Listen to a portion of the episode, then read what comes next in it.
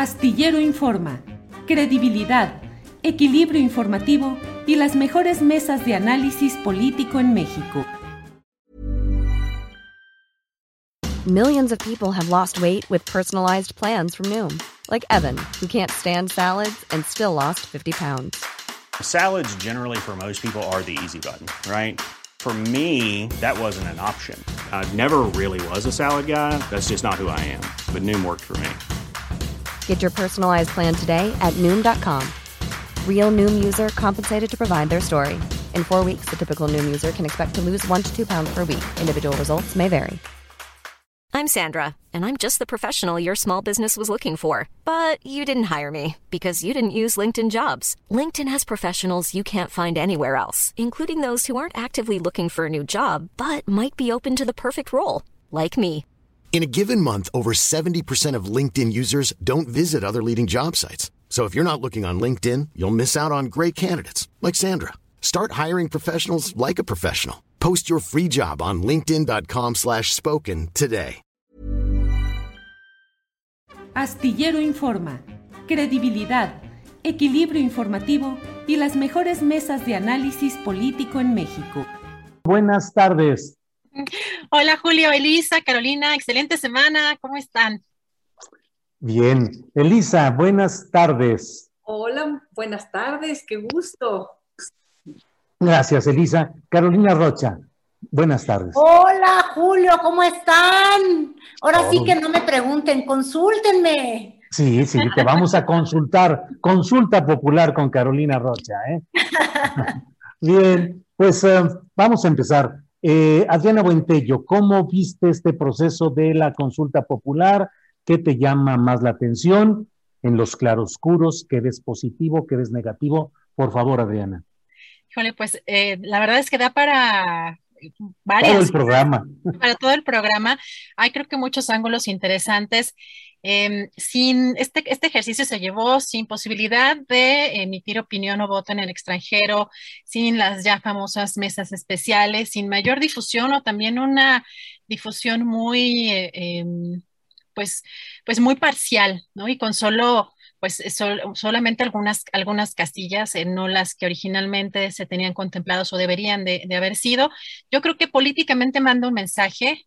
Hay que revisar también el tema de la, el apoyo eh, de la base del propio presidente, pero también los mensajes contradictorios, como también analizaba eh, Jacaranda hace unos momentos, que mandaba el presidente de que no quería votar o de que si iba a votar, iba a votar en contra, y darle de alguna manera la responsabilidad de un tema eh, pues judicial, ¿no? Un tema este, de, de- de índole judicial a la, a la ciudadanía. Eh, creo que ese fue también un, un- tema muy complejo, tanto de digerir como también para trasladarle a la, a la- a la sociedad de esa manera. En sí, la consulta me parece algo muy em, positivo. Eh, me parece que lo que conmovió más fue la participación sobre todo de organizaciones eh, de víctimas, de familiares, de todas aquellas personas que de una u otra forma se sintieron o han sido agraviadas por otros eh, sexenios. Particularmente, pues eh, yo destaco la organización y la la, el trabajo a ras de suelo que eh, tanto Mar García como pues varios ciudadanos hicieron en, pues, para recolectar estas firmas, que me parece que eso, eso es fundamental, porque si bien es una persona eh, que tiene ya, entiendo, una eh, diputación plurinominal por parte de Morena y es cercano al movimiento, pero eh, el trabajo a ras del suelo se agradece siempre y sobre todo en, en compañía de pues esta, esta solicitud de, de eh, pues no a la impunidad, pero también de visibilizar lo que sucedió en, en, en sexenios anteriores, las atrocidades cometidas eh, por eh, gobiernos del pasado, que también, ojo, que hay que considerar lo que, lo que puede venir, no solamente lo que pasó, sino lo que puede venir, porque este tema también abarca una situación de violencia que por supuesto viene con, una, con un incremento, con esta llamada guerra contra el narcotráfico, pero que no ha parado. Entonces, uh -huh. sí me parece importante la participación eh, de, mucha, eh, de muchas personas eh, involucradas en estos temas, en, en, que la parte que nos duele y que no hemos podido ni digerir, ni aceptar, ni normalizar todo lo que ha venido sucediendo. Particularmente yo creo que eh, el, el, índice pues, más alto con eh, el gobierno de Felipe Calderón en, en, estas masacres, en esta violencia que pues, sin distingo ha afectado pues, a, muchos sectores de la sociedad. Yo, yo destacaría para empezar esa primera parte. Bien, muchas gracias, Adriana Buentello. Carolina Rocha, ¿qué opinas, los claroscuros de esta consulta? Lo que te haya parecido más relevante, por favor, Carolina. Bueno, pues Julio, primero, pues yo creo que empiezo por el relato reporteril este, y, y, la vivencia propia. Yo, como ustedes bien saben, y lo expuse y hasta me pusieron una barrida ahí en el YouTube que dije que, que, que iban a ir muchos acarreados porque con esa pregunta además íbamos a necesitar un, un instructivo. Entonces, nada más repito cosas que creo que son muy importantes y que ya había dicho. La ley no se consulta, por ende yo creo que no era una buena pregunta Luego la pregunta, aunque no era una buena pregunta, dado que uno no debería consultar si vas a, castigar a quien cometió delitos, dado que existen víctimas. Por eso lo que dice Adriana es importante. Este, no podemos minimizar ni quienes han estado en contra de la consulta ciudadano a, ciudadana a las víctimas. Hay víctimas reales en estos sexenios pasados. Entonces, minimizarlas, decir que la consulta no sirve de nada, es una grosería y una bofetada a quienes han sido víctimas. Qué rara forma de ser demócratas de muchas personas en nuestro país. Pero bueno, mala pregunta, leyes no se consultan, eh, polarizada, todas esas cosas muy malas. Pero, primer consulta popular, y yo sí creo, al menos para mí, que era importante decir, fíjense, el único instrumento que tenemos los ciudadanos, que tenemos un músculo enorme de la queja, vivimos quejándonos del país, del bache, de Mengano Camaney, de lo que dijo el de aquí, tuiteando, este, instagrameando, y luego no participamos. Para mí fue muy importante, por ende, decir, ¿sabían qué? No me gusta la pregunta porque no creo que estas deben de ser las preguntas de la consulta, pero no quiero descalificar el primer ejercicio en el que de alguna manera se institucionalice consultarle a los ciudadanos y que nosotros participemos. Ningún país sale adelante si no tiene la participación de los gobernados, Julio. Entonces era muy importante, me da miedo. Uh -huh. Y me fui felizmente al Real del Monte a ver a, a, a mi nana regresé a eso de las 4 de la tarde y yo había escuchado una entrevista, Julio, uh -huh. en Radio Fórmula el día viernes, eh, Carmen, no, Carmen no. ¿Cómo se llama Uresti? Este, Azucena. Azucena. ¿Cómo? Azucena. Azucena Uresti. Que me perdone Azucena, pero sabían que estoy mala de mi memoria, es la edad, ya voy a cumplir años, Dios mío, la vitamina sabe cómo me falta. Bueno, entonces tenía una autoridad del INE que muy feliz y docta aseguró que nuestra referencia debería ser la casilla en la que votamos el 6 de junio. Y uh -huh. sí, mi referencia era esa casilla que estaba a tres cuadras de su casa, de todos los que nos escuchan, pero mía en particular. Y dije, va a ser una caminatita de tres cuadras. Y llegué a la escuela esta, que está muy cerca de mi casa, y oh, sorpresa, no había casilla. Uh -huh. Dije, ¿me derroto o no me derroto? Dije, no, ni más. Si yo soy hija del maíz, resistente, uh -huh. Regreso a mi casa, meto de tu consulta.in la fregada, busco mi casilla, les quiero confesar que como ya con la edad me estoy quedando ciega, ese fue el principal de todos los retos, ¡Ah! ver mi sección, le hacía yo así muy bien grande, saqué la foto y me da una dirección, una dirección a la que tuve que llegar en coche, es decir, salir a participar ya no era una cosa de apaca pues uh -huh. llego en coche, Julio, y uh -huh. ahí hay unas personas, y les digo, oigan, aquí la, la, la, consulta, y me dicen, no, usted es de la sección tal, no sé cómo sabían. La verdad no tengo idea, pero me dijeron, usted le toca la 10004, que era mi, mi casilla. Digo, efectivamente, ah, no, pues mire, camine dos cuadras y a la derecha, ahí. Entonces, tercer lugar, y logré llegar a votar. No había fila, vi unas, este, las, las urnas, a, ¿qué será? Casi media rellenadura. platiqué con las señoras, este, les pregunté que si se aburrían mucho, me compartieron una chavilla de 21 años que había participado en la, seis, en la del 6 de junio como representante de casilla, que estaba repitiendo y que la verdad era mucho más divertido hacerlo cuando iba mucha gente, es decir, el 6 de junio, que ahora que se estuvo picando los ojos y llegaban las personas a cuenta Pero había muy buen ánimo, la mera verdad. Y ya emití mi voto, el mío, el que yo consideré importante, y esa es la experiencia particular em, en la cual resumo la última cosa que quiero comentar, Julio. Es, es importante ser ciudadano y de pronto movilizarnos y hacer un esfuerzo extra. No fue necesariamente muy fácil ir a votar a esta consulta. Yo sé que muchas personas están diciendo que este es el gran éxito del INE. Yo no voy a decir que fue un fracaso para nada del INE, pero tampoco voy a decir que, hombre, vamos a quitarnos el sombrero, vamos a aplaudir, porque no era fácil ubicar tu casilla. Y dos, porque Siento que en este pleito en escalada que traen con el presidente López Obrador, y ese es otro, es otro tema a destacar en la próxima participación, en este pleito que lo único que hace es escalar, ellos felices han dicho, es que como nos quitaron el presupuesto, mm, no hay casillas, no hay forma de votar y no han parado de, compartir ese argumento. Y ojo, así nos vamos encaminados a la revocación del mandato, con este estira y aflojo de tú me das, yo no te doy, estiro el presupuesto, no te lo doy. Y la pregunta sería, a ver si Elisa nos dice, sí, el marcador INE, AMLO, ¿cómo van? Gracias, gracias Carolina. Elisa Alanis, ¿cuál es tu punto de vista sobre esta consulta popular? Los claroscuros, las cosas que más te hayan parecido relevantes. Por favor, Elisa.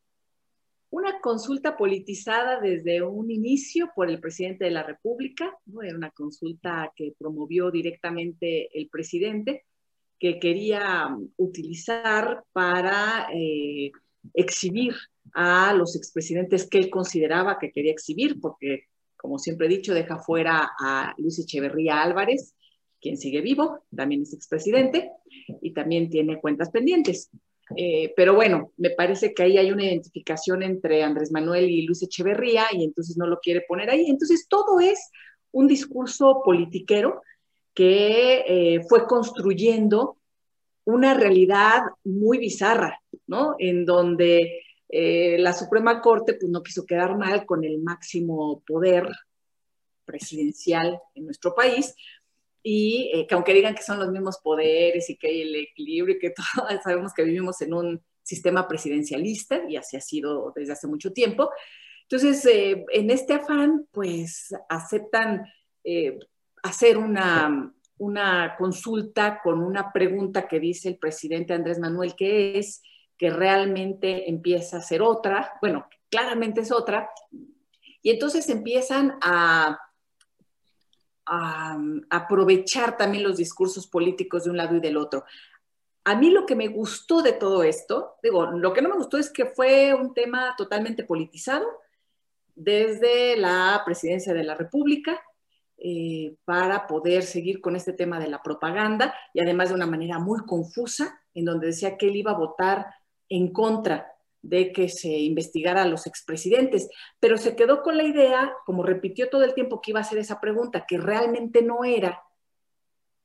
Un día antes de, o en este fin de semana, dijo que iba a votar en contra, o iba a votar el no. Cuando claramente aquí lo bueno para el presidente ya era votar el sí, porque ya no era contra los expresidentes, sino contra la creación posiblemente de una comisión de la verdad, que fue el otro discurso que comenzó a imperar, que fue el tema que aprovecharon las organizaciones de la sociedad civil, bien hecho, para decir, aquí hay esta beta que se puede aprovechar y se puede crear esta, esta comisión o estas comisiones eh, podemos impulsar lo que había prometido el presidente Andrés Manuel López Obrador en el Museo de Memoria y Tolerancia desde la campaña en frente de las víctimas y que no cumplió. Entonces, ahora es el momento. Y son esta parte de las, de las ONGs y de las personas que acudieron a votar con esta intención, me parece eh, muy buena, incluso también el ZLN pone el énfasis en este tema de, verdad y justicia, en fin, eh, pero el presidente se quedó con la onda de que contra los expresidentes, dijo, yo voy a votar que no. que no, bueno, ya esto está de, muy extraño, ¿no? Con el tema del presidente Andrés Manuel, como que se le hizo este, bolas el engrudo, ¿no? Y entonces dijo, entonces vas a votar de que no se haga justicia, porque claramente la pregunta era para decir sí, ya lo habíamos dicho aquí, pues es que no necesitamos la consulta, o sea, claramente es sí, ganará el sí, como sucedió, ganó el sí, lo que pasa es que también habíamos dicho que nadie iba, no se iba a juntar una, este, lo necesario para que fuera vinculante, pero ni de cerca, también lo habíamos dicho. Eh, entonces, eh, pero nosotros pensamos que claramente, pues sí se quiere justicia, sí se quiere todo lo que dice la pregunta, y el presidente dice, pero yo voy a votar que no, pensando en que seguía con este tema y que vimos los, este, los cartelones y toda esta propaganda en relación a los expresidentes y que se iba a enjuiciar y demás. En fin, yo rescataría, como siempre, a la sociedad por encima de los políticos. Bien. Gracias, Elisa Lanís. Eh, Adriana, bueno, entonces, ¿qué sucede?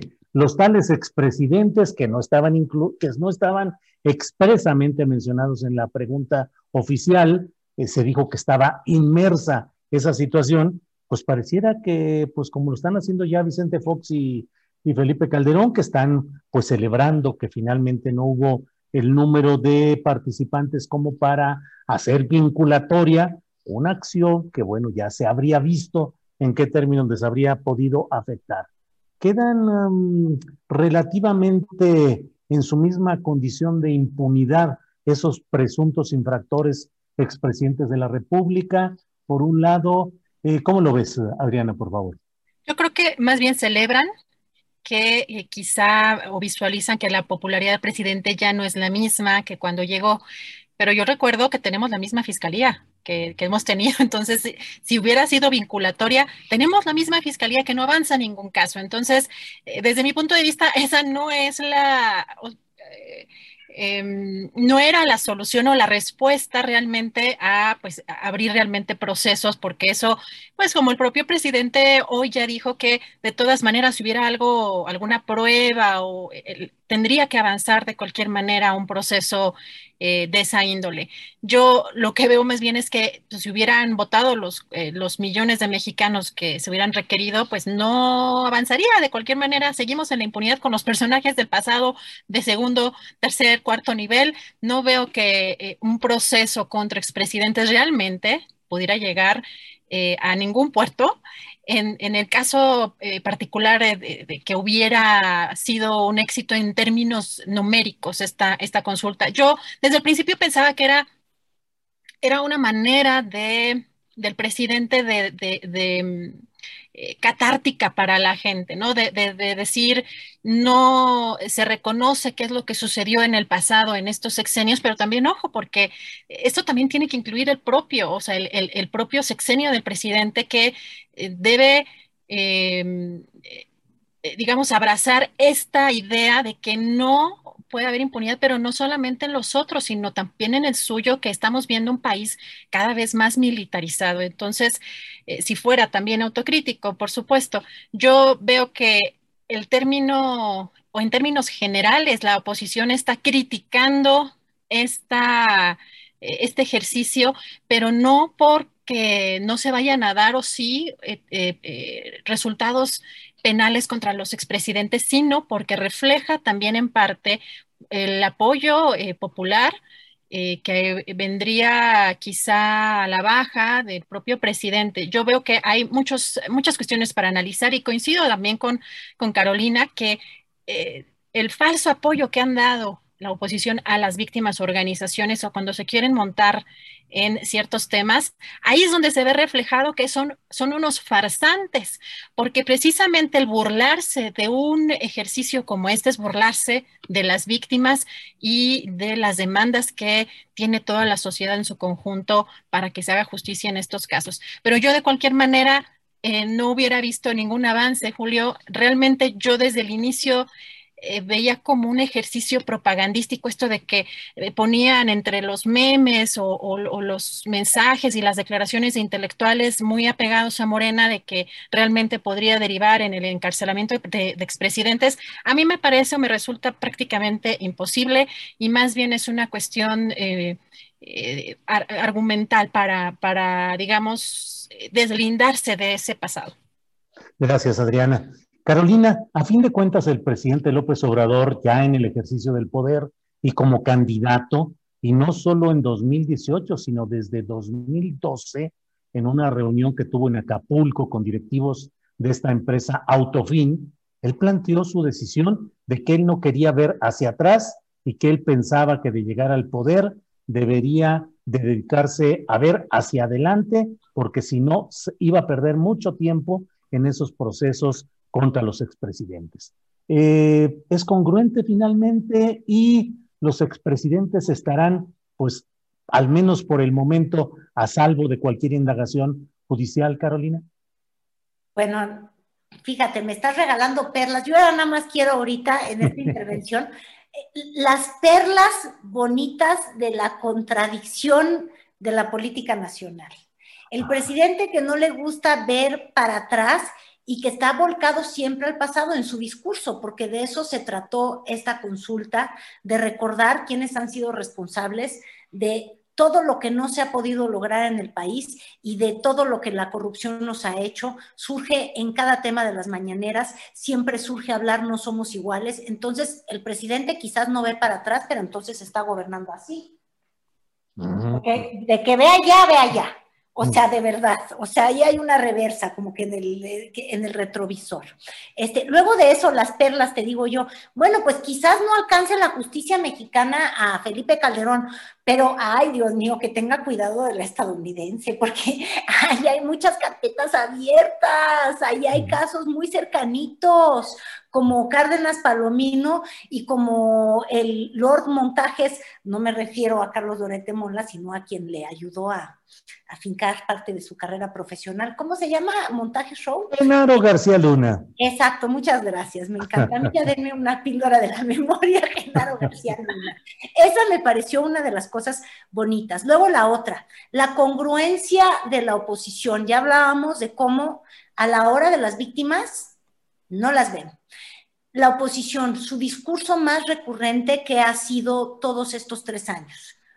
Decir que Andrés Manuel López Obrador tiene una vocación de dictador, que no le gusta escuchar a la gente y que se quiere quedar en el poder de manera perpetua. Surge un ejercicio como este de participación ciudadana y quiénes son los peores, los peores, sí son los peores, pero quiénes son los primeros que le sacan la lengua al ciudadano participando y ejerciendo un derecho a opinar sobre lo que sea. Digo, qué lástima que esta haya tenido que ser nuestra opinión, pero bueno, un ejercicio en el que la ciudadanía es convocada, la oposición le hace, le saca la lengua. Dice que es un dispendio, 500 millones de pesos. Mira, sobre todo vimos al PRD decir eso. Bueno, el PRD ni siquiera fue capaz de conseguir 7.7 millones de votos. Nos costó muchísimo más tuvo un presupuesto, la verdad es que ahorita no me lo puedo sacar de la manga, pero superior, y para que tengamos nada más una dimensión de lo que costó la consulta que dicen que es tan cara, digo, sí fue cara, no voy a decir que no. Esta consulta carísima, que es de 500 millones de pesos, en proporción, no el INE estaba acusando de recibir demasiado dinero de un familiar, o sea, de la familia directita, a Samuel García, es decir, esposa, tíos, cuñados y primos le regalaron 50 millones de pesos. 10% de lo que costó a un partido como eh, Movimiento Ciudadano que también se quedó corto de los 7 millones de votos. El PRI, que ahorita también anda en el escándalo de qué poquita representación tiene el presidente Andrés Manuel López Obrador y dicen que está en el ocaso de su popularidad, tuvieron poquillo más que esos millones de votos. Entonces, siento que la aritmética no se les da o que los argumentos se les da a según lo que se les da la gana. Por eso te digo, hay muchas perlas que debemos de aplaudir y decir qué manera de exhibir a los a, los distintos este, participantes. También exhibe, obviamente, al, propio presidente, como ya lo decía Elisa, es decir, yo no puedo abundar en ello, pero sí, como él estaba obsesionado en que el que él no tiene la venganza, entonces a los presidentes no los quería ir a perseguir, se le ocurre decir que él no apoyaría una consulta que lo único que dice es, estás a favor de que se persiga la corrupción. Eso es lo único que dijo traducido en mil términos esa pregunta tan complicada. Entonces, la mera verdad es que qué perlas nos ha regalado y sobre todo el día siguiente. Yo no sé si ustedes han visto primeras planas cómo pasas de un planeta a otro planeta a según leas el encabezado. No sé si los tengas a la mano, Julio, pero la verdad es que ahí es cuando te das cuenta que la realidad no existe. No existe ninguna realidad. Con un mismo dato, cada quien se inventa el panorama que se quiera inventar. Este, Nada más tienes que ver de qué lado estás parado en, en todo esto. Y yo lo que sí creo es que quienes quedan más descobijados son los ciudadanos que no estamos necesariamente en los extremos de la política, ni vomitando la consulta nada más porque no nos cae bien el presidente Andrés Manuel López Obrador o alabando la consulta porque adoramos al presidente López Obrador. Quienes tienen posturas que no están al 100 en ninguno de los extremos, como por ejemplo decir qué mala pregunta, pero qué bueno es participar. Este, la democracia requiere de ciudadanos y de preguntas, pero no esta en particular. Todos esos que yo creo que somos el grueso del, país, quedamos completamente fuera del discurso de quienes nos gobiernan y de quienes quieren y reclaman el gobierno. Y la última perla, el nuevo look de Anaya, ¿lo vieron? Barbón primero ha querido ser todoterreno como el presidente Andrés Manuel López Obrador y ya saben, va por todos lados de la República. y ahora no sé si él quiere hacer, ¿qué, qué querrá hacer? Si vieron el video con, con su look este así como estoy medio sucio, pero no sucio, y soy cool, pero no cool. Ya, ya no sé a qué, a qué electorado apela este hombre, pero él sí te agarra. Dice que el presidente hace circo para, para mantenerse vivo en la política. Bueno, pues Anaya, Canallín, Pillín, Quinquín, te agarra de todo, de, todo lo que haga el presidente para figurar, la pregunta va a figurar en, la boleta en, dos años, en tres años. Bien, Carolina, muchas gracias. Elisa Alanis, em, pues eh, a pesar de que el porcentaje de la votación es evidentemente bajo, el 7% en números redondos más o menos, eh, el propio presidente de la República hoy en su conferencia mañanera como que le dio el acelerón todavía y no solo dijo que estaba bien y que es un buen ejercicio y que es un buen inicio, sino que dijo además hay que ver lo que viene de la consulta sobre revocación de mandato y dijo, esa es la oportunidad de nuestros adversarios. Eh, pues casi, casi, no diría yo en un plan retador, pero sí en un plan de decir, pues lo que sigue, que siga la consulta y veremos qué es lo que sucede ahí. ¿Cómo viste todo esto, Elisa? Julio, nuevamente creo que se le hace así medio, el engrudo ahí medio, medio, medio al, presidente, porque eh, ¿por qué querría una? O sea, porque sí, pues ahí está la oportunidad para sus adversarios. O sea, ¿por qué necesitaría ahorita el presidente? Él, está pensando en, en, una consulta de revocación de mandato para reafirmar su popularidad, pues extrañas formas de quererlo reafirmar en estos momentos, además tan complejos del país, en donde a tres años tampoco es que se hayan logrado grandes triunfos, ¿no? Yo entendería si eh, la, popularidad sigue creciendo, si la inseguridad baja, más allá de la retórica, porque desde que yo recuerdo siempre el pleito de las cifras con las autoridades encargadas de ello es un continuo, ¿no? En cómo van interpretando las, las distintas cifras, ¿no? Veíamos al presidente este fin de semana en su gira por el Triángulo Dorado, eh, hablando de los temas de inseguridad, diciendo, miren, muy bien, ya nos mantuvimos. Sí, en lo alto, en el peor momento de la inseguridad, ya, ya estamos así, miren, parejitos, ahí vamos, ahí vamos, pero estamos hasta arriba. O sea, son, ¿cómo van interpretando todos estos datos? Y yo creo que en cierto momento de gobierno, después de los tres años, empieza un desgaste que ya no es suficiente la promesa y la retórica. Entonces, ¿qué hay más allá del bla, bla, bla, bla, bla, bla? Entonces, si su intención es revocación de mandato para que vean que sigo yo siendo muy fuerte, pues es riesgoso. y si quiere revocación de mandato para irse, pues más, ¿no? Bueno, pero no lo propondría él, sino se supone que serían ciudadanos que impulsaran con sus firmas, con un porcentaje mínimo, que impulsaran contra López Obrador. ¿Tú crees que está cayendo la popularidad del presidente López Obrador? Yo eh, sigo creyendo que la oposición está paupérrima, que no hay ni por dónde voltear. O sea, no, ese es el tema. Yo creo que a lo mejor esa es eh, la intención del presidente, de decir, pues de todos modos, pues para dónde voltean los demás o qué fuerza tiene la oposición, lo cual no existe esa fuerza. Entonces, a lo mejor es exhibir. Fíjate que a mí me ha llamado la atención, por ejemplo, y lo ha dicho el presidente, que, por ejemplo, el tema de la justicia es un asunto también moral y habla de estigmatizar, que para él lo importante es estigmatizar, ¿no? A los expresidentes o estigmatizar. Y, en eso eh, creo que basa mucho de su estrategia de propaganda, que es a su vez una columna vertebral en su gobierno. Que, entonces es exhibir a, los, a quienes quiere exhibir, que además, pues al ser impresentables hay tela de dónde cortar, y entonces poder reafirmarse como, pues no hay de otra, ¿no? Está peor lo demás, o volteen a ver hacia allá, no tienen convocatoria, no están organizados.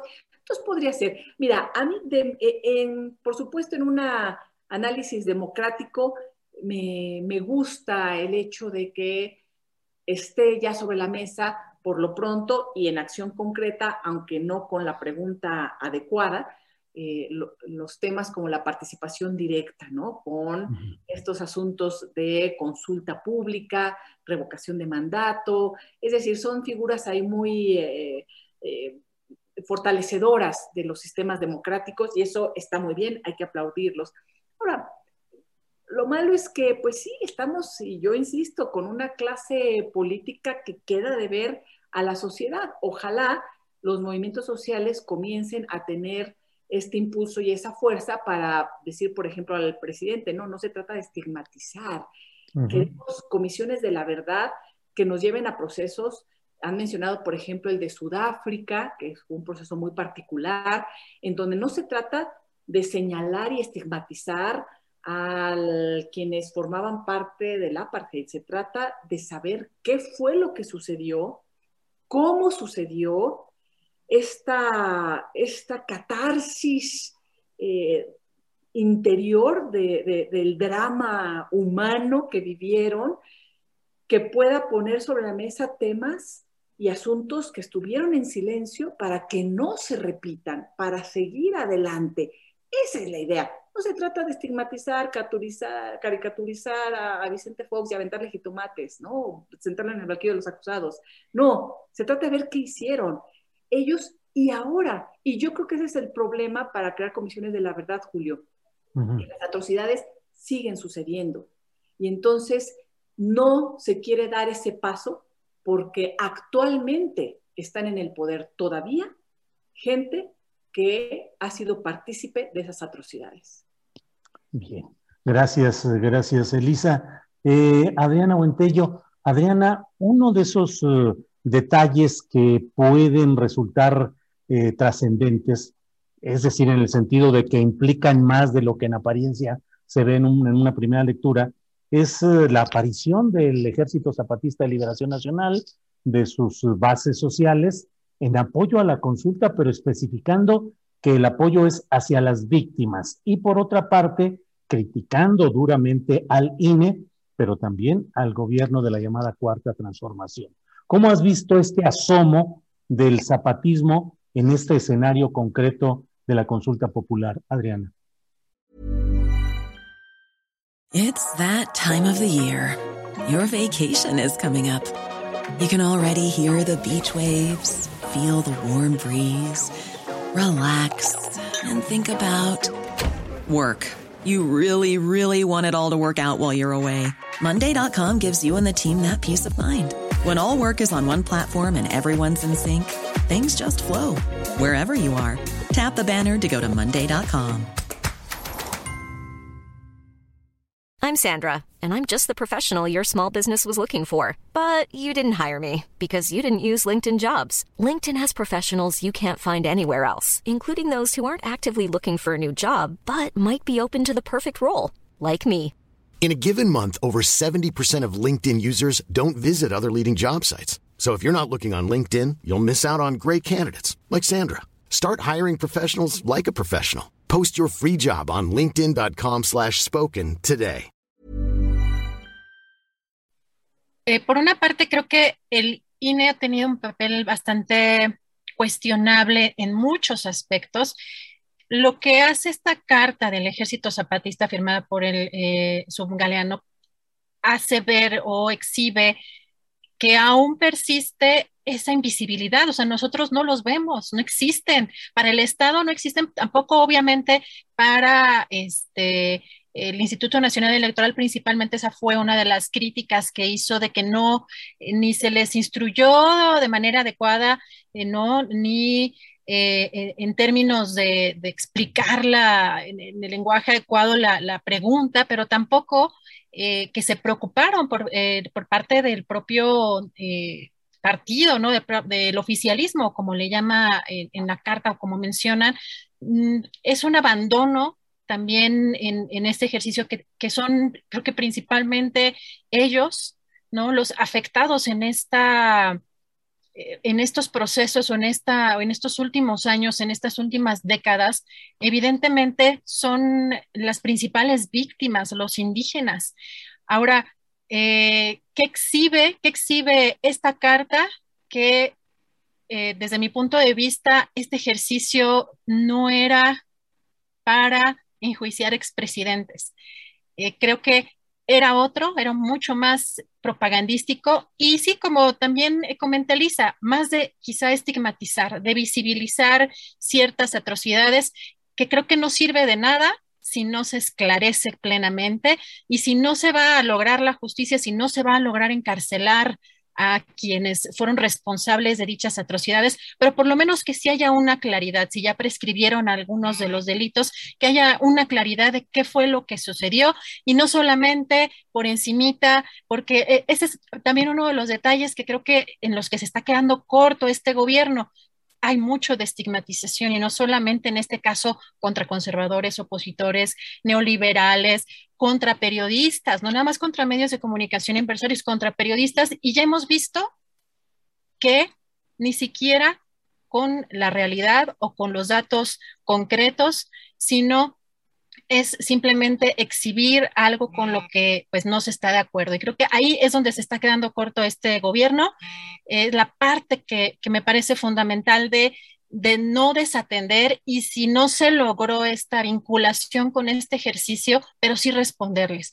Ahora, el, ejercicio fue interesante, eh, evidentemente en, esta, en este comunicado del Ejército Zapatista, pues a conocer que pues, se votó por el sí como mayoría, evidentemente también con, en coincidencia con estos datos generales que da a conocer el Instituto Nacional Electoral. Eso me parece que es pues, lo más lógico, pero eh, también el propio gobierno actual debe reconocer que eh, pues se ha invisibilizado en este tipo de ejercicios también a los indígenas.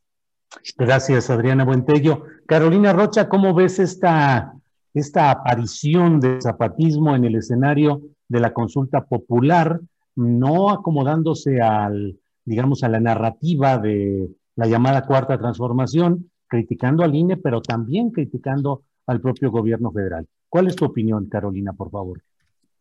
Fíjate que fue interesante verlos resurgir con un tema que, que apela a la memoria y que apela a visibilizar víctimas, como bien decía Adriana. Yo creo que fue, fue importante. Y que levantaran la voz, aunque criticando al gobierno federal, lo que sí hizo es rescatar a todo un grupo de, de, votantes que yo creo que acompañó a Andrés Manuel López Obrador en 2018, de una izquierda eh, más moderna, más inclinada a, los derechos, eh, pues esta izquierda un poco más este, sólida y menos oportunista, te, te, te, querría yo decir, que de pronto este, hoy acompaña a Andrés Manuel López Obrador mientras ha habido todo este sector medio, el muy educado, quizás eso que se perdió en la Ciudad de México, el que sueña con un país con un poco más de justicia. Eh, siento que eso que había perdido eh, Morena, por, ser tan práctico o por inclinarse a la derecha y ser religioso o por tener este, eh, personas en el gobierno y defenderlas como Bartlett, que por cierto hubiera sido juzgado si, se hubiera hecho esta, e, esta encuesta con los expresidentes. Bueno, pues uno de los partícipes en el gobierno de Carlos Salinas de Gortari y en el gobierno de Cedillo está en el actual gobierno. Entonces digo, digo, este, pero bueno, yo creo que en ese sentido el zapatismo, aunque no dijo estoy con la 4T, eh, le, dio un soplo de, vida a, algo que requería la participación, que yo creo que lo que más se criticó después del 6 de junio es que había todo un sector desencantado con, con Morena o con el presidente López Obrador y que se había perdido, yo siento que eso fue un golpe de oxígeno. Y también por el otro lado fue un decir, esta opción del sí por México, de ahora todos somos la oposición mezclada nada más porque no nos gusta este, la 4T, nos vamos a unir a todos estos que nos hicieron tanto daño, yo creo que era importante una voz que dijera, el pasado no estaba mejor.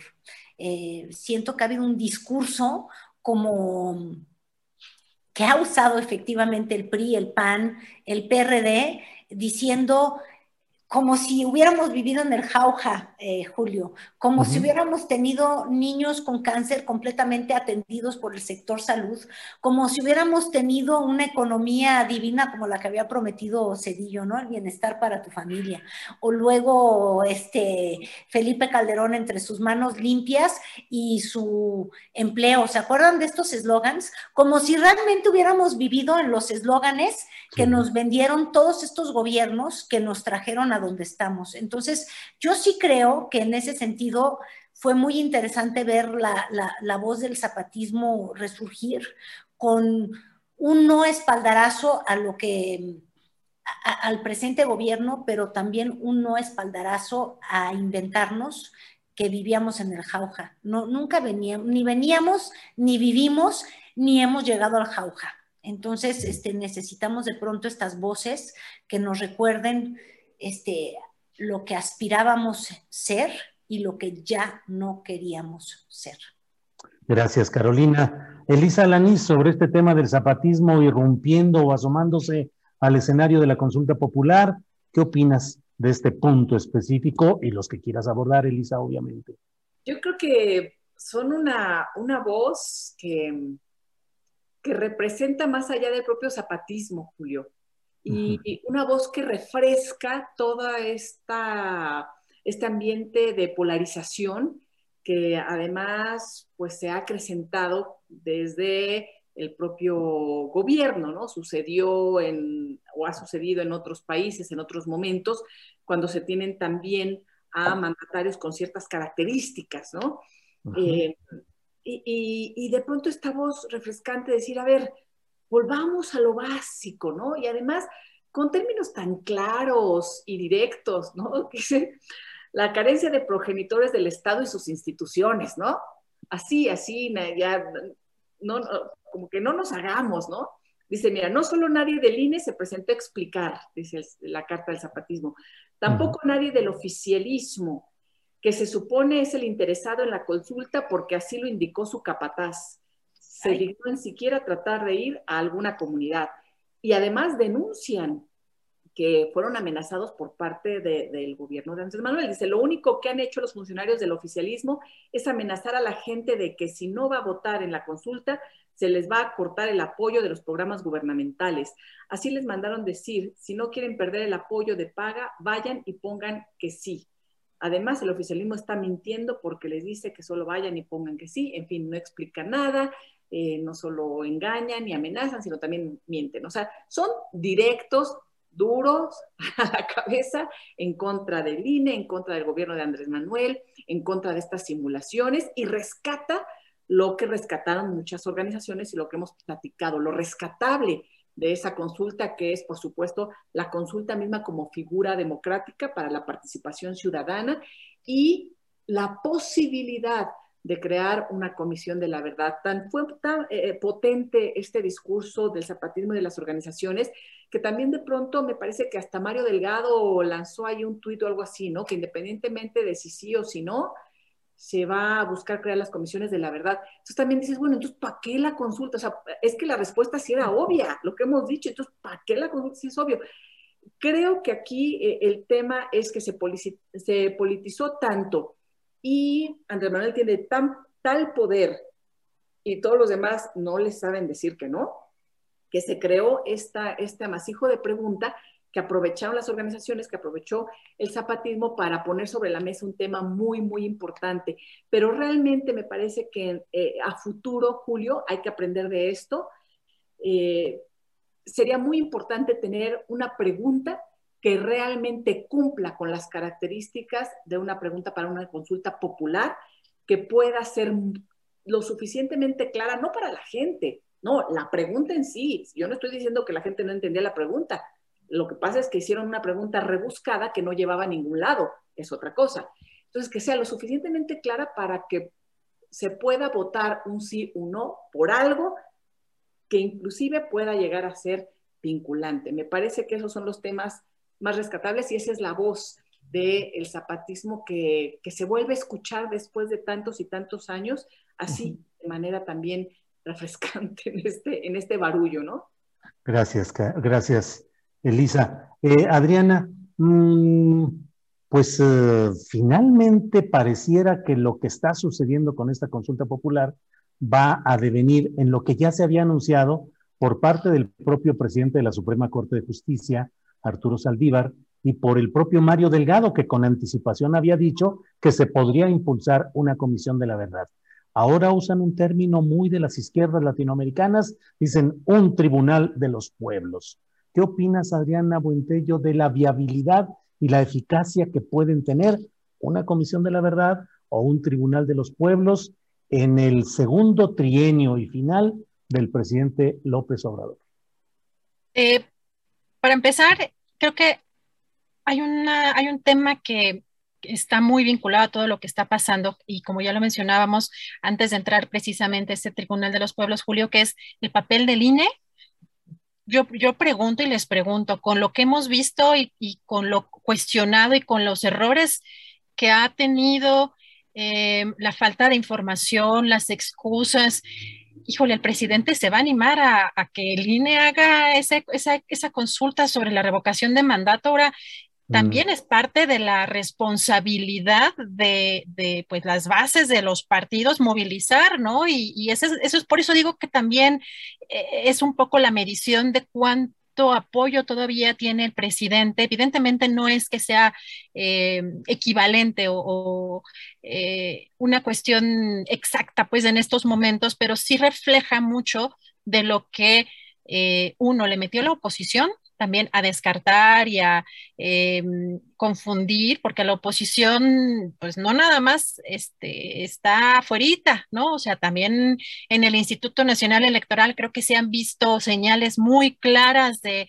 de la oposición dentro del propio instituto. No sé si ustedes tuvieron oportunidad de ver en el caso, por ejemplo, del consejero Ciro Murayama, el mensaje que a mí me pareció que era una especie hasta de burla, eh, o entre líneas, cada quien interpreta lo que quiere, pero evidentemente en términos de comunicación a mí me pareció muy poco apropiado cuando el presidente el viernes había dicho que sí iba este, que sí iba a votar en una casilla especial o que sí iba a votar en Nayarit y que el presidente, digo, el eh, consejero Ciro Murayama le responde en un tuit con todo respeto a su investidura, presidente López Obrador, mañana habrá una mesa del INE esperando su voto. Será en la Ciudad de México a unos pasos de Palacio Nacional.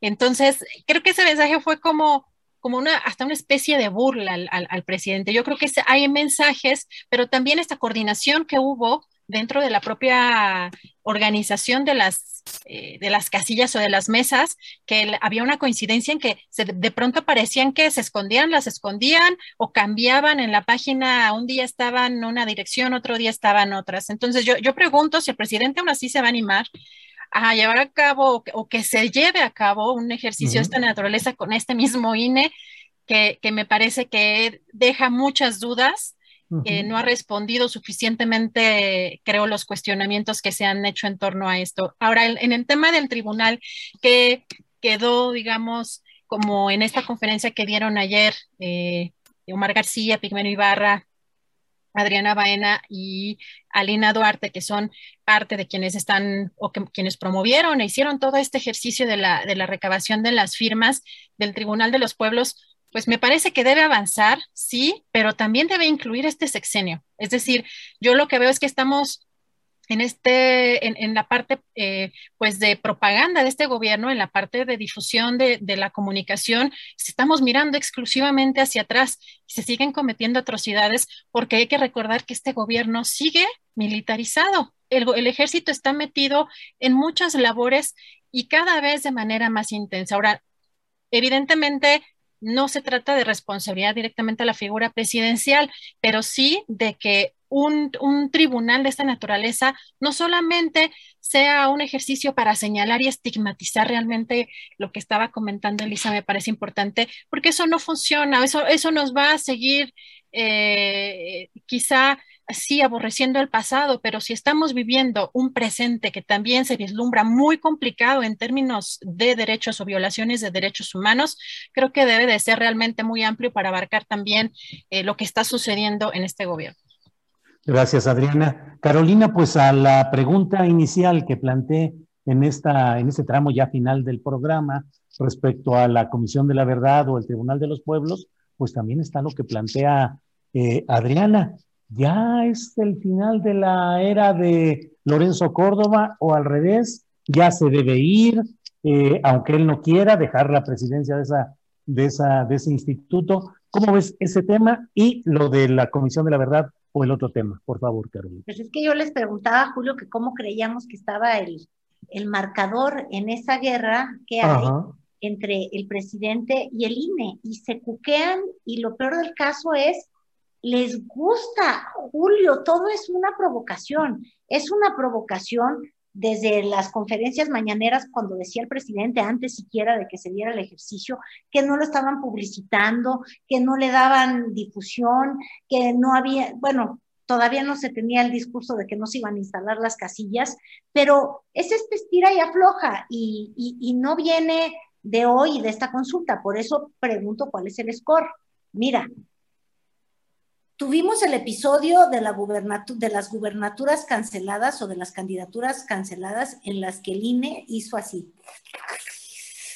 Nos lo amolamos al señor presidente.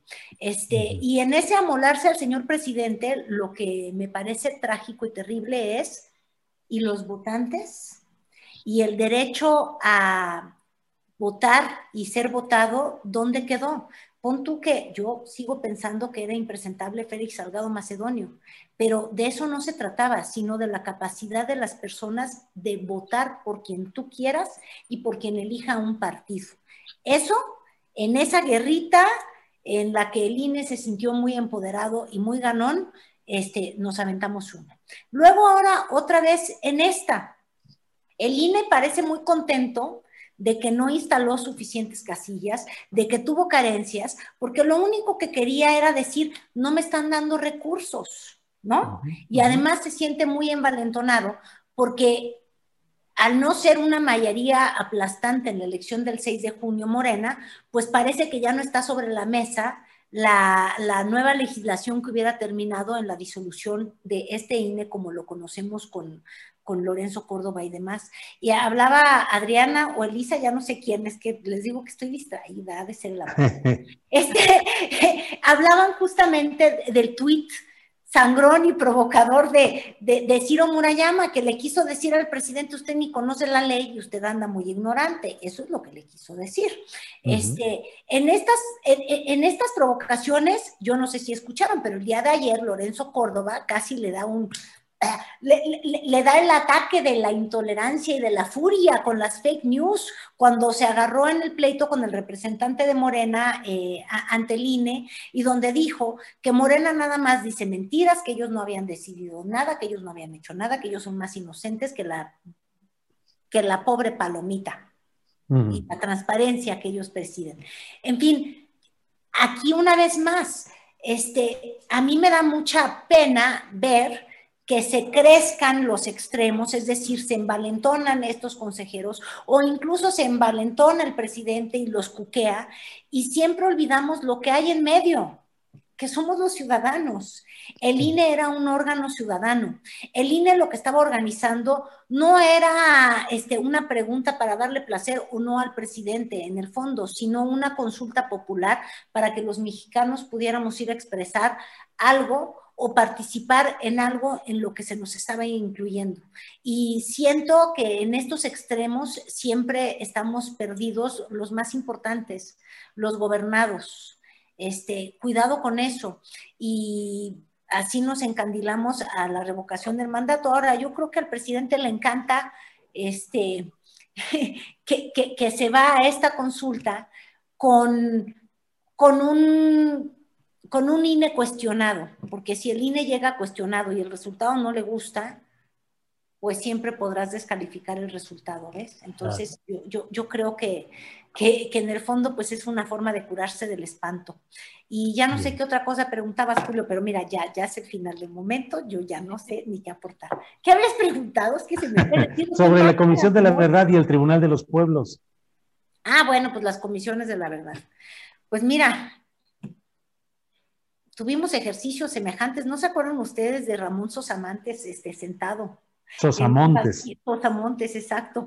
Sentado en un banquillo cuando, cuando se hicieron estas comisiones justamente por todos los desvíos que hubo con, con Rosario Robles y demás. Pues, sí. Regresaron a la política tan tranquilos, Julio, como si no hubiera mancha en su pasado. Este, ojalá, yo creo que eso es lo único importante para nuestro país. Ojalá el rechazo social se traduzca en que exista una, entre comillas, muerte civil para quienes tanto dañan a nuestro país, porque eso nunca ocurre. Este, vemos a expresidentes que van a bodas, son recibidos socialmente con aplausos, y, parece entonces que ser corrupto no, no, no, no, mancilla ni, ni, mancha la trayectoria de nadie. Ojalá y de eso sirviera una comisión, si es que hay. Lo que hemos visto es que pues no necesariamente. Bien, gracias Carolina. Elisa Lanís, eh, ¿llegó la hora de que eh, Lorenzo Córdoba deje el INE o al contrario, los resultados en la organización de esta consulta popular lo confirman en el cargo, eh, por un lado, y por otro el tema de la Comisión de la Verdad y el Tribunal de los Pueblos. Por favor. Julio, empezaría por lo, último. Me parece em, hay que ver cómo se, va conformando todo esto.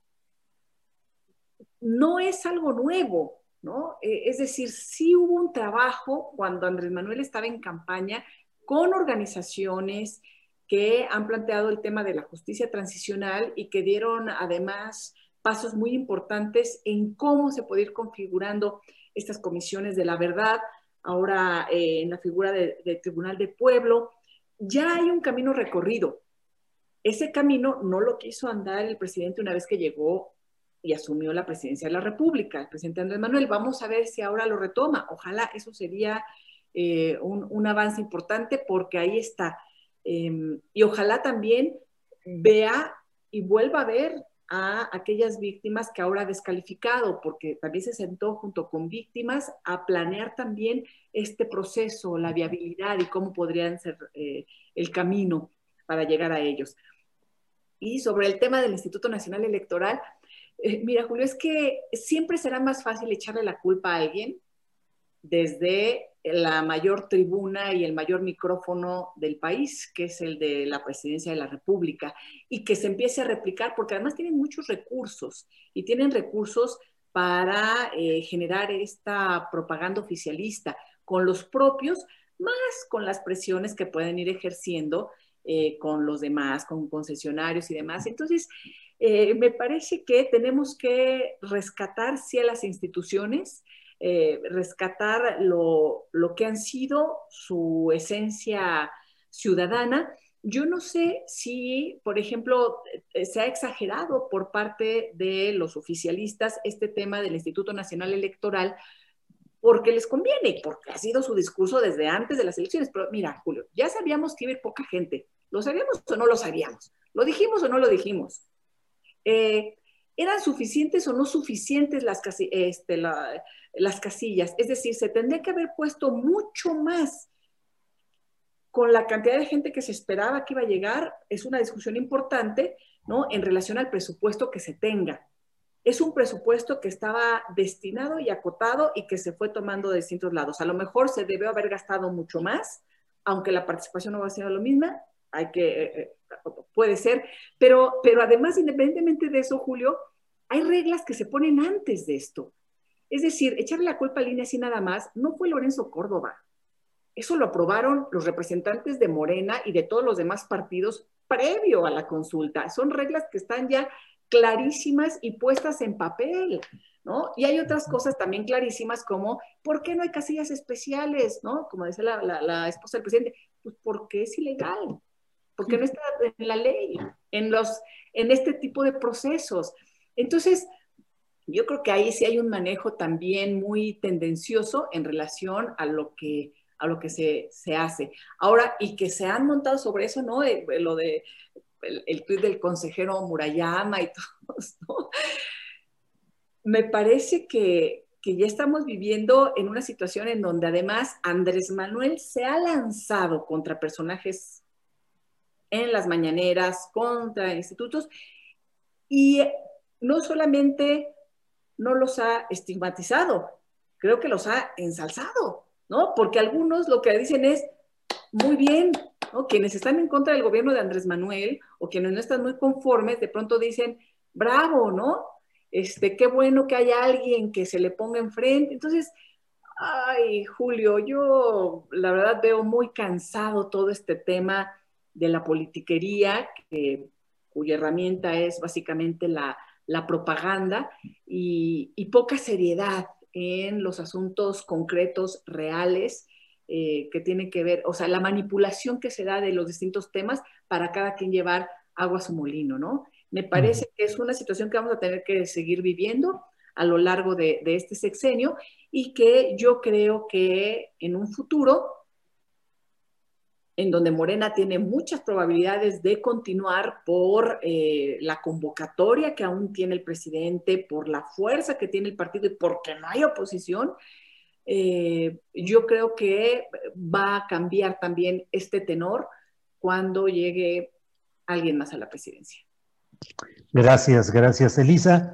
Eh, son las 3 de la tarde con tres minutos, así es que digamos que formalmente pues ya estamos en el final final pero pues, ¿qué les parece si nos damos un minutito extra solamente para lo que a veces hacemos de un postrecito de lo que quieran hacer, un comentario breve, una invitación, lo que deseen? Adriana, ¿algo que quieras compartir? ¿Algún tema o invitación o reflexión? Pues yo quisiera, híjole, recordar que eh, pues este gobierno llegó con pues, muchísima legitimidad, ¿no? Creo que yo creo que desde que yo puedo votar es prácticamente el único, el único gobierno que, ha llegado despejado de, cualquier tipo de señalamiento de, fraude, pero eh, si el presidente sigue encaminado a un discurso tan radical, a estigmatizar a todos los que eh, critican o señalan sus decisiones, su forma de gobernar, sus políticas o su discurso, me parece que hay un riesgo, o sea, la, grieta que creo que ya se abrió aquí en la Ciudad de México puede seguir un curso, un rumbo que no queremos muchos. Eh, lo que mencionaba Carolina y que yo coincido plenamente en cuanto a que pues la oposición no tiene ningún respeto por las víctimas y que busca montarse en temas como hemos visto cómo fue lo, lamentable en este caso de, las, de los medicamentos, de la falta de medicamentos eh, para niños con cáncer. Me parece que hay que buscar cerrar eh, esas grietas y que el presidente y su gobierno, el presidente es el que tiene que dar la, la señal eh, de, autocrítica realmente, porque si no lo hace al menos la gente que está a su alrededor.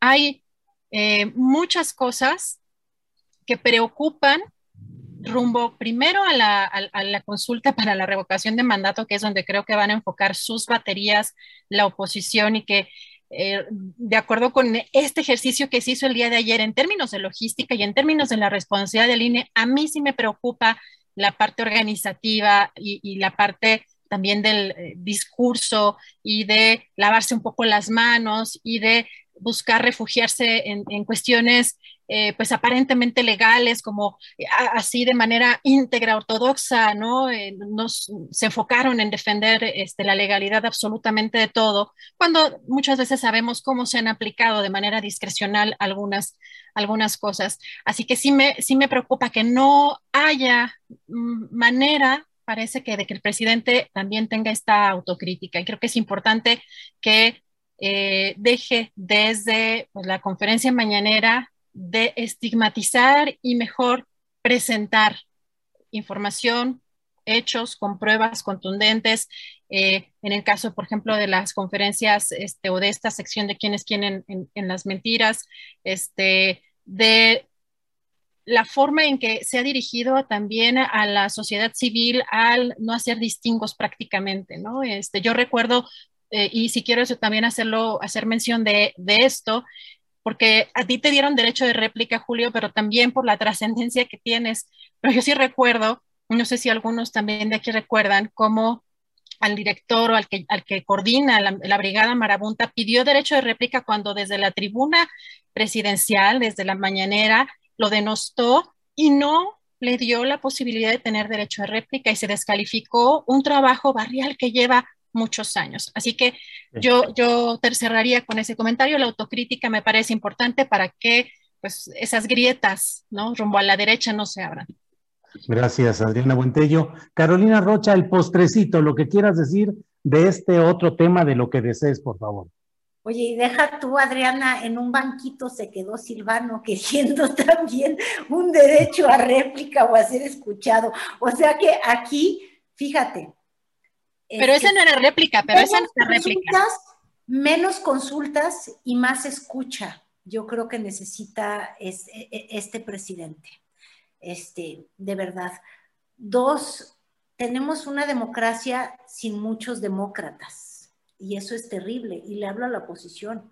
Ojalá y construya más, destruya menos. Ojalá deje de hablar de dictador, dictaduras sin dictadores. Va a haber una revocación de mandato. Entonces, de verdad, abandonemos ya la simulación. Otro postrecito. Caray, se gobierna con acciones, no con palabras, no con discursos. Ojalá y habiendo, es que cada vez tenemos nuevos plazos, ver, ¿ves? Yo pienso que ya sin la consulta quizás se les olvida hacer propaganda y se pongan a gobernar, pero entonces luego me acuerdo que viene la revocación del mandato y digo, ay, Dios mío, más campañas. Y como es muy bueno para hacer campañas el presidente, pues qué preocupación. Este, lo mismo ocurre con la oposición, como es buenísima para destruir y no construye nada, pues también qué preocupación. Pero bueno, ojalá y los ciudadanos nos salvemos a nosotros mismos siendo mucho más exigentes, este, exigiendo estos derechos a la réplica como lo hiciste tú el miércoles, mi querido Julio, que ahí te echábamos muchas porras. Este, la verdad, no, y, da gusto, necesitamos más voces, voces que no estén plantadas en ninguno de los extremos. Qué país tan polarizado parece que nos presentan cuando la realidad es otra, no estamos en los extremos de la política, estamos en los extremos de salir adelante en el día a día. ojalá y, nos veamos más representados por cualquiera de estos dos extremos, yo creo que, nos han dejado ahí. Y, pues ya nada más. Bien. Ese es lo único que, quisiera agregar. Vámonos a comer, que hace hambre. Sí, sí, ya, ya, ya. A Elisa, por favor, el postrecito que nos quieras dejar ya para irnos a comer, que efectivamente ya hace hambrita. Elisa, por favor. Julio, yo creo que no debemos de estigmatizar a, la gente, a la población, a quienes ni conocen, ni, ni, se ponen a investigar quiénes son las personas. Y me refiero a muchas cosas. Ahorita, por ejemplo, el tema que desde el poder desde el oficialismo y sus seguidores señalan a quienes fueron o no fueron a votar, incluso insultan. ¿Sabes qué, Julio? Qué bueno quienes fueron a votar, qué bueno quienes no fueron a votar porque dijeron esto es un show, qué bueno que quienes sí fueron a votar por un cambio, pero también en protesta, diciendo eh, esto no es lo que quiero y pongo otra leyenda. Es decir, se vale todo, qué bien, y lo que no se vale es que desde el poder los funcionarios y o sus seguidores empiecen a, denostar también y a criticar de manera ofensiva a la ciudadanía por hacer o no dejar de hacer como si fuéramos menores de edad. No lo somos. Y desde las mañaneras, yo creo que ese, ese es otro de los temas. Yo me sentí además muy orgullosa, Julio, de, de escucharte en esa, en esa réplica. Creo que fuiste clarísimo, contundente y diste un ejemplo muy importante para lo que viene. Yo creo que empezando por el presidente mismo, ¿no? Que él estuvo de acuerdo y dijo, ah, caray, o sea, la cara que tenía la secretaria cuando estabas diciendo es que ni estaba enterada, ¿no? O ni sabía. Y, eh, y, tenías una cara. y, el presidente al final te da la razón, Julio, porque porque la tenías desde un principio y porque tenías documentos y tú pusiste además siempre sobre la mesa lo más importante, que son las comunidades que están siendo violentadas. Más allá, por supuesto, pero sí me parece no menos importante de los periodistas que están siendo violentados porque son las voces de esas comunidades, son parte del, del ejercicio democrático y de la construcción de la democracia del día a día y del derecho a la información, porque sí, también hay excelentes periodistas en nuestro país, lo hemos visto, y han sido punta de lanza en el señalamiento de todas las corruptelas que algunas ya medios empiezan a investigar o por lo menos ya están en proceso y antes se topaban con pared con las autoridades, pero muchas otras se siguen topando con pared y son los periodistas los que están sacando a la luz pública todas estas corrupciones y todos estos, eh, eh, eh, todo esto que debemos de desterrar. Por eso te digo que la situación continúa y por eso no va a ser tan fácil que se acepte desde el poder la creación de las comisiones de la verdad. Ojalá y sí. Y no solo eso, también el presidente, y nada más con eso concluyo, se comprometió en aquella reunión con las víctimas, no solo a la Comisión de la Verdad, sino también a un mecanismo internacional que pueda participar, porque esa es otra. Los mecanismos internacionales han sido fundamentales para las investigaciones, como en el caso de Yotzinapa, con el tema del GEI, con los peritos argentinos, con todos los expertos, en donde se abrió la puerta para que pudieran ingresar. Estas eh, estas ah, revisiones que hacen de vez en vez también eh, expertos en el tema de tortura, de desapariciones forzadas, que siempre las autoridades en turno descalifican, pero son importantísimos y han abierto puertas para, para acabar con la impunidad. Me parece que no hay que recordar que también se comprometió a un mecanismo internacional, porque después ya empiezan ahora con el discurso de, ya sabes, la doctrina Estrada y otras cosas que, que descontextualizan con tal de que no ingresen también este tipo de observaciones o este tipo de actores importantísimos. Bien, pues muchas gracias, Elisa Alanís. Hemos, eh, ya son las 3 de la tarde con 14 minutos, así es que, Adriana Buentello, muchas gracias y buenas tardes por tu participación en este segmento y ahorita regresamos ya al final del programa. Gracias, Adriana. Gracias, Elisa. Claro, que tengan muy bonita semana y nos vemos el próximo lunes. Bien. Eh, Carolina Rocha, muchas gracias y buenas tardes. Gracias a ustedes, Elisa, Adriana Mosqueteras, Julio D'Artagnan. La próxima semana. Sí, gracias. Carolina. Elisa Lanis, buenas tardes y muchas gracias. Buenas tardes, buena semana. Abrazo. Igual. Gracias, a las tres. Para que te enteres del próximo noticiero, suscríbete y dale follow en Apple, Spotify, Amazon Music. Google o donde sea que escuches podcast. Te invitamos a visitar nuestra página julioastillero.com. Nada une a la familia que los deliciosos huevos de Eggland's Best. Nos encanta su sabor, siempre delicioso y fresco de granja, además de la mejor nutrición como 6 veces más vitamina D, 10 veces más vitamina E y 25% menos de grasa saturada que los huevos regulares. Para nosotros son huevos cocinados de la forma que más nos guste, siempre y cuando sean los mejores. Eggland's Best. Mejor sabor, mejor nutrición, mejores huevos. Visita egglandsbest.com para más información.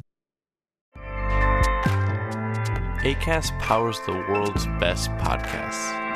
Here's a show that we recommend. The Real Housewives is a guilty pleasure for most, but if you're looking to not feel guilty about that pleasure, tune in to Everything Iconic with me, Danny Pellegrino, where I break down all the messy moments and behind the scenes antics of Bravo's popular franchise. And on Everything Iconic, I also interview celebrity guests like Kelly Ripa, Kiki Palmer, Drew Barrymore, Cameron Diaz, and more about their guilty pleasures, their past work, and so much more. So if you're pop culture obsessed and find yourself watching way too much reality TV like me, tune in to Everything Iconic with Danny Pellegrino wherever you listen to podcasts. ACAST helps creators launch, grow, and monetize their podcasts everywhere. ACAST.com. Para que te enteres del próximo noticiero, suscríbete y dale follow en Apple, Spotify, Amazon Music, Google o donde sea que escuches podcast. Te invitamos a visitar nuestra página julioastillero.com.